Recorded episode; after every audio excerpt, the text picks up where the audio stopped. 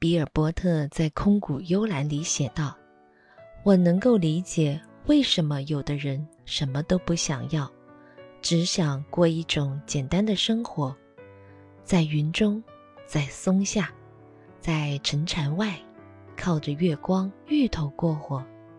除了山之外，他们所需不多，一些泥土，几把茅草，一块瓜田。”数株茶树，一篱菊花，风雨晦明之时的片刻小酣。日本电影《小森林冬春篇》里面，女主角世子在小森的生活正是如此写照。躬耕山水间，日出而作，日落而息，一箪食，一瓢饮，自在舒心。汗沉沉的夏日。喝着自酿的冰镇酸米酒，丰收的秋日吃着香味浓郁的核桃饭团，白雪皑皑的冬日，圣诞雪糕再好不过。万物生长的春日，少不了鲑鱼意面。如果是你，会愿意和世子一样，离开大城市的 WiFi 和空调，回到淳朴的乡村吗？答案不言而喻。我们都向往着。采菊东篱下，悠然见南山，却忘了晨兴理荒废，待月荷锄归。世子回到小森后，除了工作外，几乎包揽了所有的农活和家务。他的耕种范围广泛，除了水稻之外，还有胡萝卜、洋葱、西红柿等各种蔬菜。冬天结束了，就要储备来年冬天的食物。如此周而复始，毫不懈怠。而小僧也不是世外桃源，世俗的烦恼并不能因为偏僻之地而免除。土生土长的小僧人吉子是世子的好朋友，他想把发芽的毒土豆放在上司的水中。我的上司就懂得琢磨自己身边那点人际关系，明明就是开个会，没完没了的拍老板马屁。会上还有别的公司的人，装的好像很有本事的样子，大包大揽的接活，把自己逼到死角，然后居然把账算到旁边人身上，一副理所当然的嘴脸，气死我了！失败了就怨别人，成功了都算自己的，他就是个毫无责任感的肤浅小人。看吧，每一个成年人。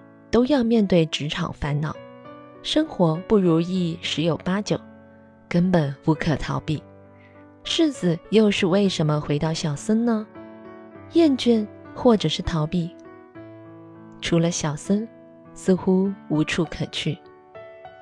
冬日吃烤红薯时，世子同吉子聊到都市生活，收到账单时，才发现生活中处处要花钱。慢慢意识到不能餐餐泡面，开始在泡面盒子中种植萝卜，等待生根发芽。在超市打工时遇到心仪的男生，为他做了妈妈独家的煎蛋，却听见男生拿着其他女生送的围巾跟同伴抱怨：“与其花时间织毛巾，不如去打工买些实用的礼物。”世子听过后。心里应该是悲凉的吧。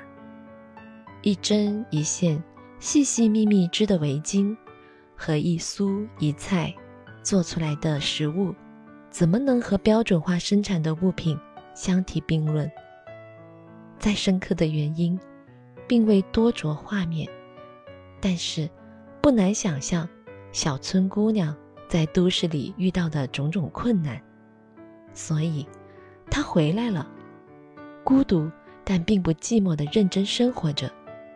然而，如同他一直不太愿意见大棚种西红柿一样，他也没有久居的打算，也无非是努力的活在当下罢了。又一年春天到来，他渐渐读懂妈妈的长信，打算用一种积极的心态选择自己的去处。他把洋葱交给了吉子。自己孤身回到都市，直到五年后，世子带着丈夫一起回到小森定居。这次是真的心安了，兜兜转转，还死活回到了原点。尽管会迷茫与无措，但是生活不允许逃避，哪怕是失败，也要向前走。世子妈妈秋天时寄来的信里是这样写的：在某个地方摔倒时，每次回头看之前的自己，发现每次都在同一个地方摔倒，尽管一直很努力，却总在同一个地方画圆圈，徘徊到最后，不过是回到了原点，很让人失落。但是每次。积累下经验，所以不管是失败还是成功，都不再是原点。那么，不应该叫圆圈，而应该是螺旋。从某一个角度看，仿佛是在同一个地方兜转，其实多少会偏离上一点或下一点。如果是那样也还好，也许人本身就是螺旋。在同一个地方兜兜转转，每次却有不同，或上或下，或横着伸延出去。我画的圆每次在不断变大，所以螺旋每次也在不断变大。想到这里，觉得自己还是应该再努力一把。